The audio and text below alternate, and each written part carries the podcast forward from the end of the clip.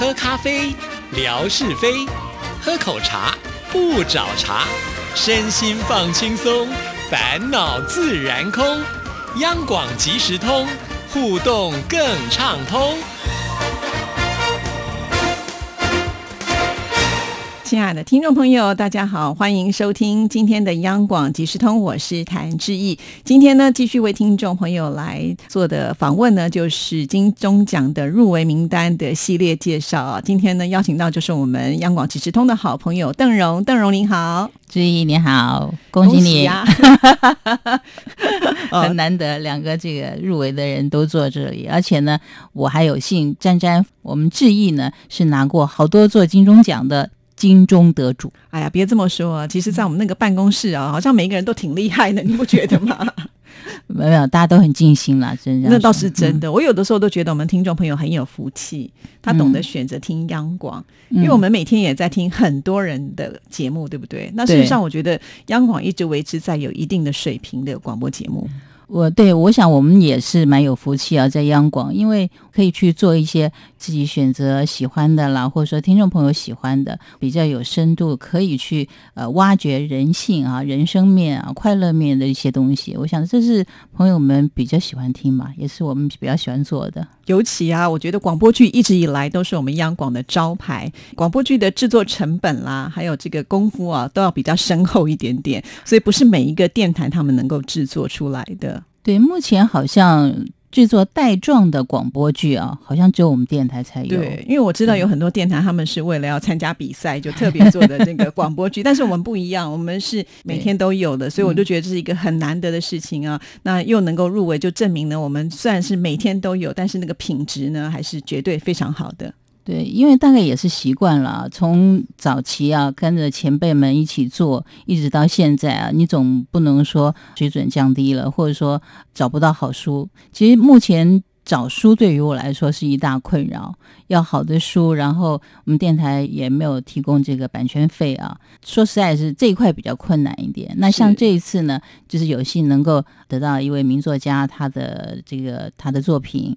这样才能够制作出比较好的、比较有水准的作品。的确，其实呃，我想故事它能不能够吸引人，或者是故事它在改编成剧本的时候，有没有办法能够把它的特色跟它的张力给呈现出来？哈，呃，像邓荣身为是一个导播的角色，所以你必须要去做很多的一些设计跟安排，尤其在呃这个音乐上的铺陈啦，还有气氛上的一个掌握，有的时候也是要剧本够精彩，对不对？对，你才有办法能够烘托出来。对，我的意思也就是说，这次的剧本呢，主要他就是谈到一些呃老兵们啊思乡的一些情怀。那么有些现在因为通路也很方便了，大大家回去探亲的也很多，然后看到自己的亲人的时候的那种感觉，近乡情怯的那种情绪啊，我觉得邓荣也蛮受感动的啦。因为我们是河南洛阳嘛，嗯，那我爸爸他还带一点那种河南口音，那他以前一直讲一直讲，常常在提。啊，什么白马寺之类的，那这些都是我们在书上看到的。那现在能够有机会去看看啊，我我想这是很多人都很希望去去看的。这次参展的剧呢，他就把这种心情给描绘出来了。那当大家亲人见面的时候，那种心情好像也说到我们自己的心里是一样的。是啊，这是呢，在你的这个 RTI 周末剧场，对不对？对。其实周末剧场跟我们平常的广播剧又不太一样，它是比较偏向广播小说的方式来。呈现对，因为他以小说来作为剧本，那我们也是尊重原著了。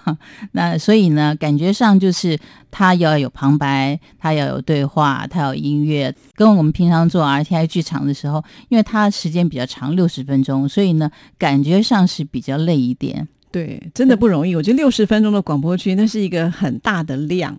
因为你刚开始的时候，你要先录这些对话的部分，要请就专业的演员来录哈。那恐怕就是那个时间呢，都要还要再算一下。因为每一个人其实，在录的过程当中，比方说他的语气是不是快了一点，或者是慢了一点，对，或者是有没有留一些空间，让你事后去做一些音效上的这种烘托出来，这些都是很精细的要去计算它。所以我觉得六十分钟哇。真的是一个很大的工程，往往我们的听众朋友可能很陶醉在这一个小时当中，但是你会不知道邓荣可能花了好几倍、好几十倍的时间来做这个一小时的节目。对，因为我们语气其实是用剪出来的，因为我们请的演员呢，他大部分都是配音的，配音跟我们演戏是不一样，他的语气上面可能比较快，比较慢，就像自己讲的，如何去让它变得适中，或者说听起来有情感，就要靠我们去前后一秒、两秒这样移动，所以呢。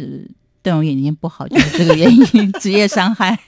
真的，每一次呢，我们在做这个金钟奖的时候，就会发现哇，每一个人出来眼神都是呆滞的，因为盯那个电脑盯太久了，对，就会变得好像那个眼花缭乱的感觉。有的时候我剪完袋子，那个抬起头来看，我其他东西都是叠影的，你知道吗？对，花的，真的是会花掉。哎，我觉得有的时候，当然你今天呃能够入围，我们觉得非常欣慰。这个。不可否认啊，我们不能说骗人。哎呀，没什么。我觉得对我来说是一种鼓励，是很大的鼓励，因为我觉得我花了很大的精神。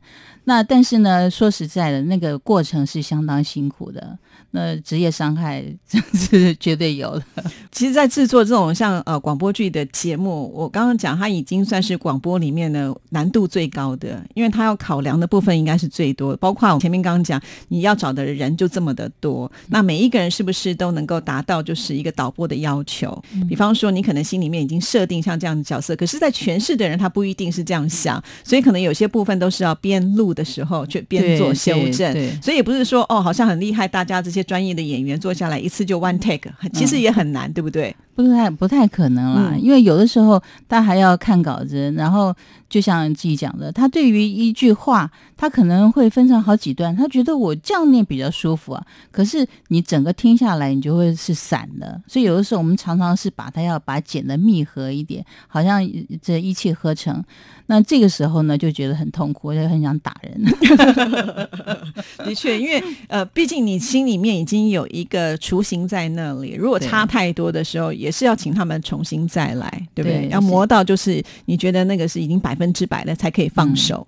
呃，像今天这部参呃参加金钟的三部戏哈，因为他讲的就是老兵的故事嘛。那老兵的故事，那你毕竟是年纪比较长一点的人，他必须要有一些那个地方的口音，比如说是东北人啦，或是像河南人啦、山东人之类的。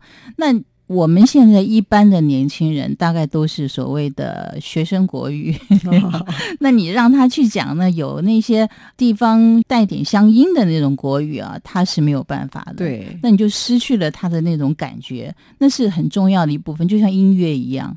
那音乐剪好像下的不对，那你的语气音调用的不对，我觉得那是减分。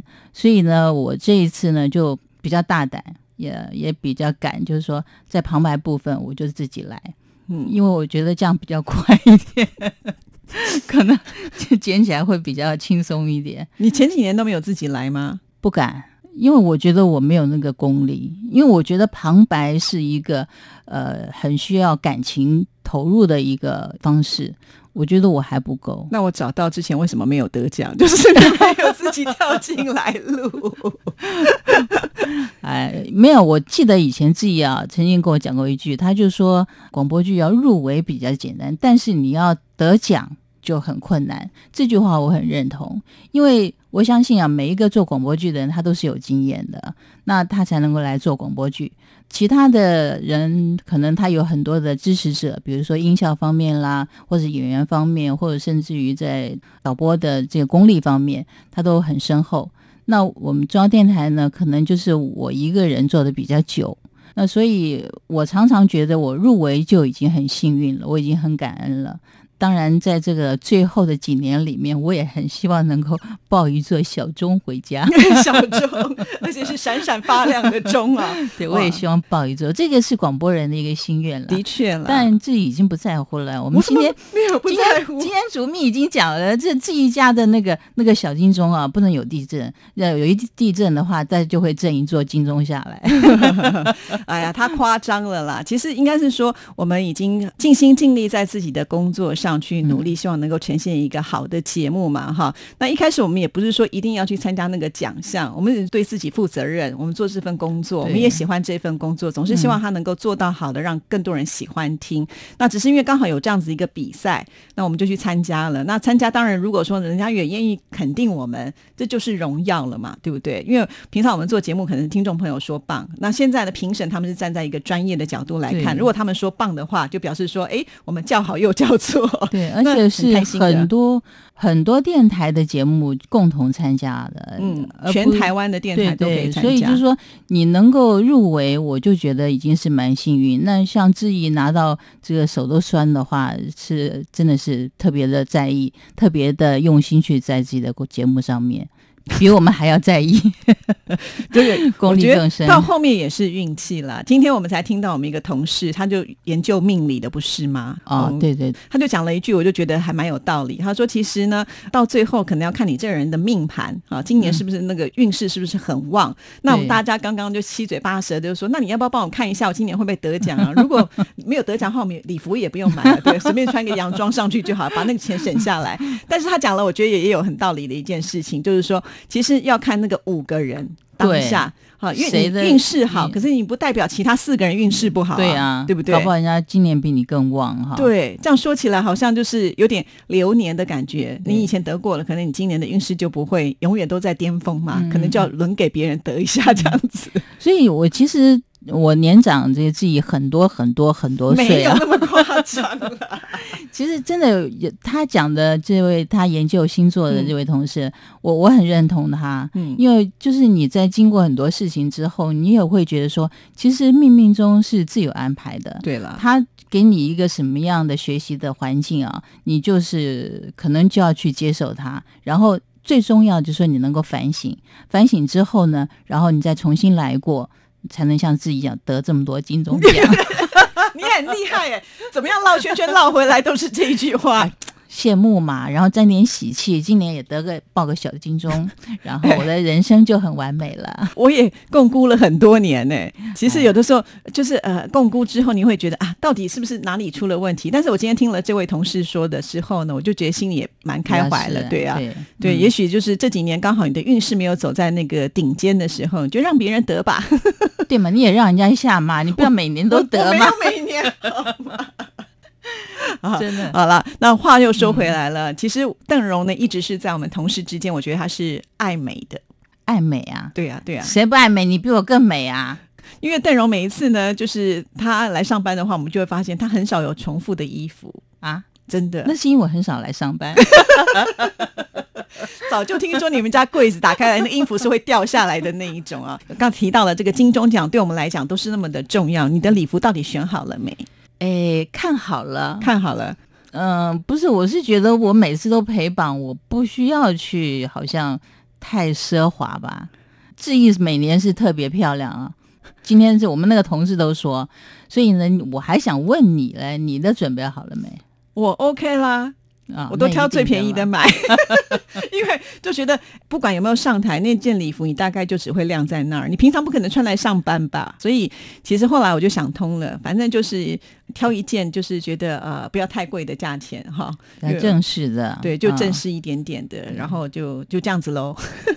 我想人年轻就有这个好处啦，身材好的话，随便选选也都穿的很美的啊。其实不是啦，就就是说，呃，我们会把这个颁奖典礼当做一个很慎重，毕竟呢，就像是呃这个广播里面的一年一度的盛会嘛，同时全台湾的电台的精英。都拿到门票才能够到那个国父纪念馆里面去坐着等待有没有机会上台啊？其实坐到那边就已经说实在不容易了啦，很多人都还挡在门口不是吗？对不对？落榜的也是一大堆人 呐，对啊。所以我说我能够进去那个门，我就已经很开心了。对，拿到门票就还还不错了啦，就表示说我们平常在做的这些用心，评审他们都有看到哈。当然最好就是锦上添花，这个时候我们真的是会会这样想，尤其每次坐在下面，你知道听到不是自己，哎，就觉得。做了这么久，花了那么多的时间，然后呢就就没了，你知道吗？会有那种很失失落落的。对对我每次都会经过那个就是采访室，就是我们要进去国父纪念馆的时候，有一个就是得奖以后他才能够进去的那个记者采访室。嗯哼，我就觉得好几年都只能经过，挤都挤不进去。你看，还有另外一道门呢，那更不容易了。也不错啊，你还知道有那道门，我还没看。不会不会，你今年就会进去了，就可以把你这个呃广播的经历慢慢的诉说出来。我觉得志毅访问我自己有没有介绍你自己今年参展的作品？还没有哎、我觉得志毅很厉害的一点，就像今天我们我们聚餐那个长官说的，你可以参加不同种类的。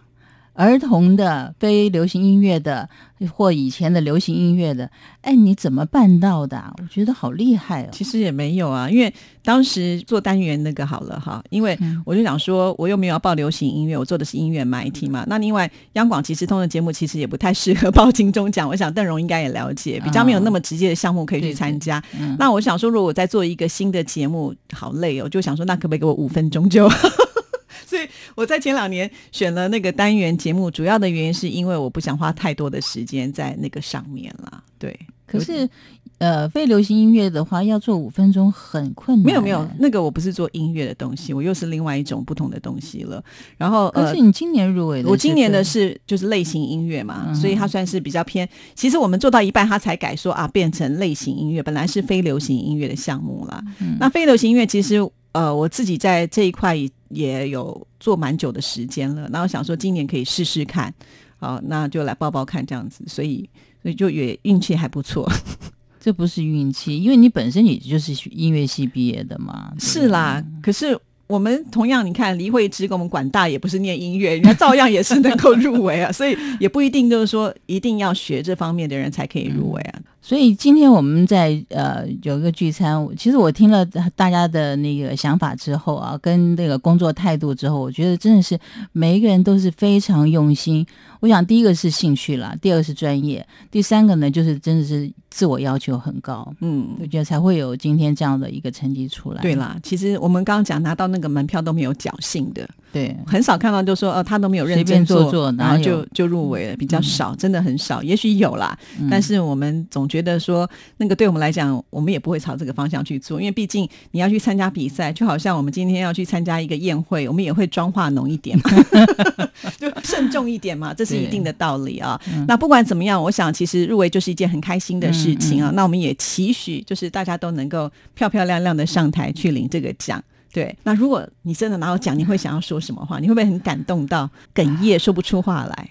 我想在国外有一个终身成成就成就奖，如果能够拿到这个奖，可能有这样的一个意义，因为这个毕生都从事一份工作啊，所以你从一毕业以后，对对。就做的是广播的工作，从一而终。对对，对一直到现在，所以我我很羡慕自己，就是说能够这么多元化啊，就是说当然接触的面就比较广，那像我们就比较简单一点，没有了，了，我们刚才不是说了吗？广播剧不是一个就是广播新手他能做的工作，他是必须要有很多很多的累积之后，他才有办法来从事这份工作，所以那个不容易啊，不是说每一个人都可以去做的，是真的。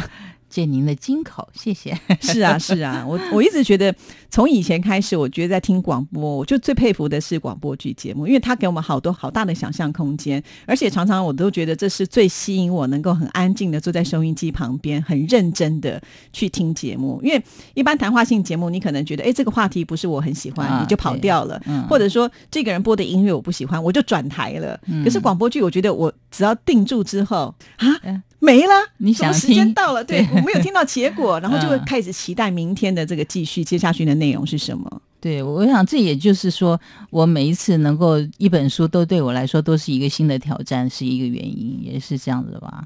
好啦，不管怎么样呢，真的是非常的谢谢邓荣，也很高兴今天来到我们节目当中啊。但是我觉得好像你最近的频率比较少来我们节目里了，对啊，你比较忙啊，怎么我比较忙？你不是又去什么？我回来了，回来就又去。旅游了。